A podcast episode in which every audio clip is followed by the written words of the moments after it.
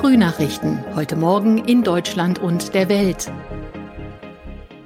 Herzlich willkommen zu unserem Podcast an diesem Donnerstag, den 7. April 2022. Ich bin Sabrina Frangos. Einen schönen guten Morgen. Das sind unsere Top-Themen heute aus Deutschland und der Welt. Bundestag stimmt über Impfpflicht ab, NATO-Außenminister beraten und Verbindlichkeit von Online-Buchungen. Der Bundestag stimmt ja heute Vormittag über eine Corona-Impfpflicht ab. Es ist unklar, ob überhaupt eine Mehrheit für einen der vorliegenden Vorschläge zustande kommt.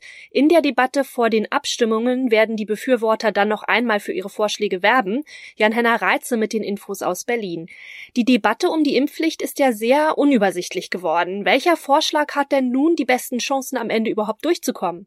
Eine Impfpflicht ab 60, die ab Oktober greifen soll. Das ist ein Kompromiss von Abgeordnetengruppen von SPD, Grünen und FDP, aber mit Hintertüren in beide Richtungen. Einmal könnte der Bundestag die Impfpflicht ab 60 nach dem Entwurf wieder zurücknehmen, wenn im Sommer die Impfquote als hoch genug eingeschätzt wird. Umgekehrt wird aber auch eine Impfpflicht ab 18 offen gehalten, sollte im Herbst eine gefährliche neue Virusvariante absehbar sein. Und gerade diese Hintertüren erhöhen die Wahrscheinlichkeit der Zustimmung. Allerdings wäre die ganze Debatte dann auch immer noch nicht endgültig geklärt. Wieso ist es eigentlich so schwer, eine Einigung zu erzielen? Ursprünglich war die Idee der Ampelregierung ja eine Gewissensentscheidung, also jeder Abgeordnete soll unabhängig von seiner Partei für den Vorschlag stimmen, den sie oder er für den besten hält. Das lag aber auch daran, dass eine Ampelmehrheit für eine Impfpflicht unmöglich ist, weil es in der FDP zu viele Gegner gibt. Vor diesem Hintergrund wollte vor allem die Union nicht beim parteiübergreifenden Entscheidungsprozess mitmachen. Dazu kommen sich ständig ändernde Bewertungen der Fragen, wie gefährlich ist Corona Corona überhaupt noch und was bringt überhaupt eine Impfung? Also was man schon sagen kann, Vertrauen zurückgewonnen hat die Politik durch die ganze Diskussion nicht. Kann es auch sein, dass am Ende dann vielleicht gar kein Vorschlag beschlossen wird? Ja, abgestimmt wird ja nicht nur über den Kompromiss zur Impfpflicht ab 60, sondern auch zum Beispiel über den Unionsvorschlag, erstmal ein Impfregister einzuführen oder ganz auf eine Impfpflicht zu verzichten. Angenommen ist einer der Vorschläge, wenn er eine einfache Mehrheit bekommt. Deshalb gibt es auch Streit, in welcher Reihenfolge abgestimmt wird, weil sich je nachdem, welcher Vorschlag schon durchgefallen ist, das Abstimmungsverhalten beim nächsten ändern könnte. Auf jeden Fall wird aufgeregt diskutiert werden heute im Bundestag und trotzdem könnte am Ende alles ergebnislos enden. Die NATO-Außenminister beraten ja heute am zweiten Tag ihres Treffens in Brüssel über eine weitere Unterstützung der Ukraine und eine Verstärkung der Verteidigungsfähigkeiten im östlichen Bündnisgebiet. Als Gast wird unter anderem auch der ukrainische Außenminister erwartet. Sarah Geiserde mit den Infos aus Brüssel. Der ukrainische Außenminister Kuleba soll über die jüngsten Entwicklungen im Krieg mit Russland berichten und auch über die Bemühungen um Friedensverhandlungen. NATO-Generalsekretär Stoltenberg hat hier in Brüssel schon davor gewarnt, von einem schnellen Ende des Krieges auszugehen. Wir haben keine Anzeichen dafür gesehen, dass Russlands Präsident Putin seine Ambitionen aufgegeben hat, die komplette Ukraine zu kontrollieren, sagt Stoltenberg. Der Krieg könne noch viele Monate oder sogar Jahre andauern. Währenddessen haben sich aus Protest gegen den Angriffskrieg einige tausend Menschen im Berliner Regierungsviertel auf den Boden gelegt. Mit diesem sogenannten Menschenteppich sollte an die getöteten Menschen erinnert werden, so hieß es in einer Erklärung der Demonstration am Reichstagsgebäude. Clemens Kurt mit den Infos aus Berlin. Die Allianz ukrainischer Organisation hatte aufgerufen und Tausende kamen zur Wiese vor dem Reichstag. Drin hatte zuvor der Bundestag die Gräueltaten in Butscha verurteilt. Draußen skandierten die Demonstranten Embargo für russisches Gas und Öl. Viele waren in den blau-gelben Nationalfarben der Ukraine gekleidet und hatten sich rote Tränen unter die Augen geschminkt. Schließlich legten sich die Demonstranten auf den Boden, hatten die Augen geschlossen oder die Hände auf dem Rücken gelegt, als seien sie gefesselt. Die Bilder aus Butscha hatten weltweit für Entsetzen gesorgt. Wann gilt eine Online-Hotelbuchung als verbindlich und muss bezahlt werden? Wann ist ein Hotelzimmer erstmal nur reserviert? Darüber soll heute der Europäische Gerichtshof entscheiden. Mithilfe des Urteils soll dann in Zukunft leichter erkannt werden, wann genau es zu einem Vertragsabschluss im Netz kommt. Julia Zibella weiß mehr. Müssen Beschriftungen auf Schaltflächen eindeutiger formuliert werden?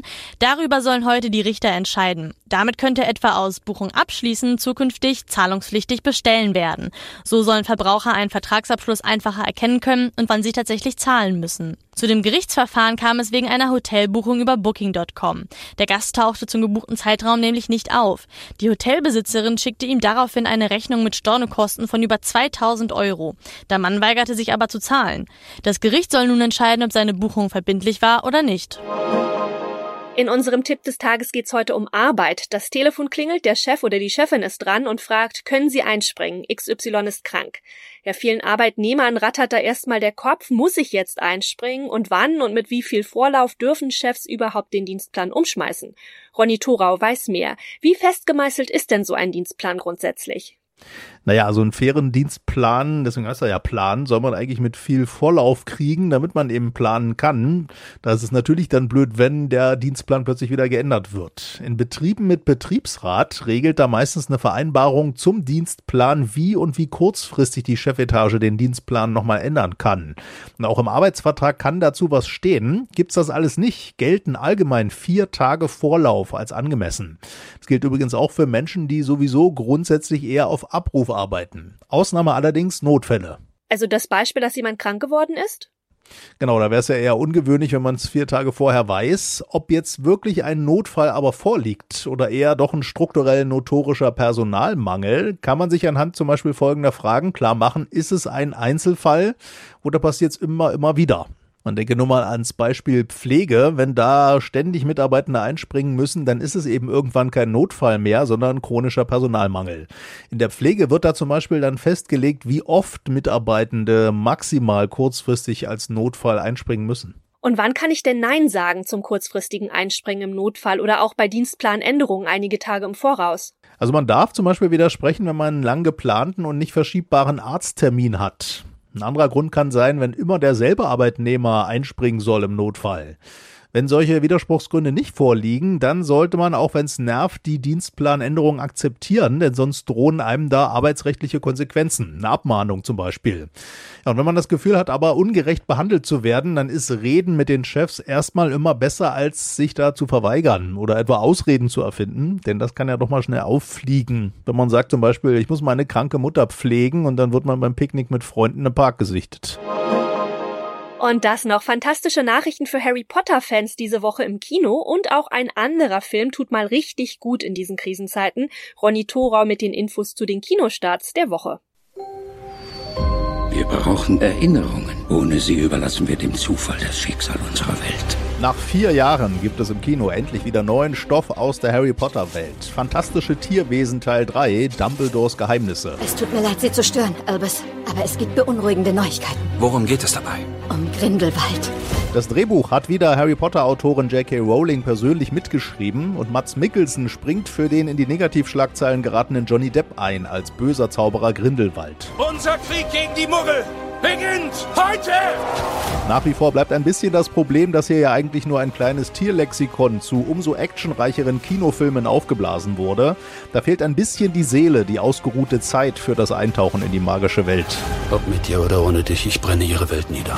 Trotzdem haben Potter-Fans natürlich jede Menge zu gucken und wiederzuerkennen und es gibt neue, wirklich fantastische Tierwesen. Wir werden etwas Hilfe brauchen.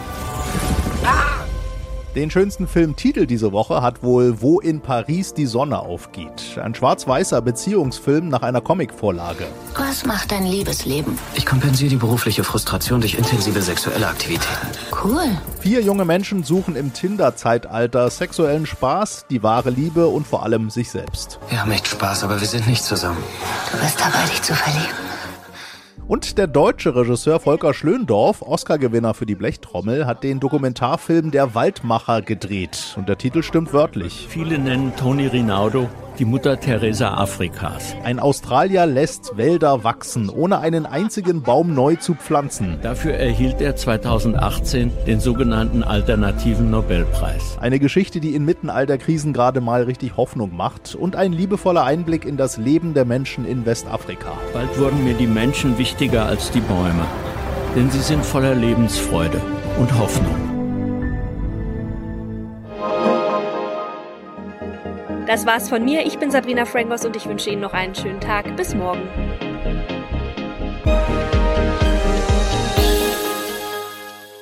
Das waren die Frühnachrichten. Mehr Infos und unsere lokalen Top-Themen auf aachenerzeitung.de und aachenernachrichten.de.